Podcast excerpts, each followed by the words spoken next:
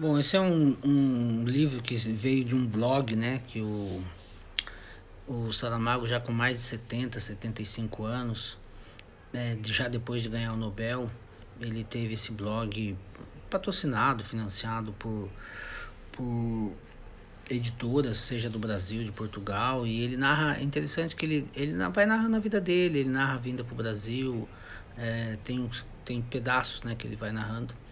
É, vale a pena, né? A leitura dele muito muito seca, muito dura e escreve um português primoroso. O maior autor da nossa língua nessa virada dos últimos 50, 70 anos, sem sombra de dúvidas. Vale muito a pena sempre lê-lo.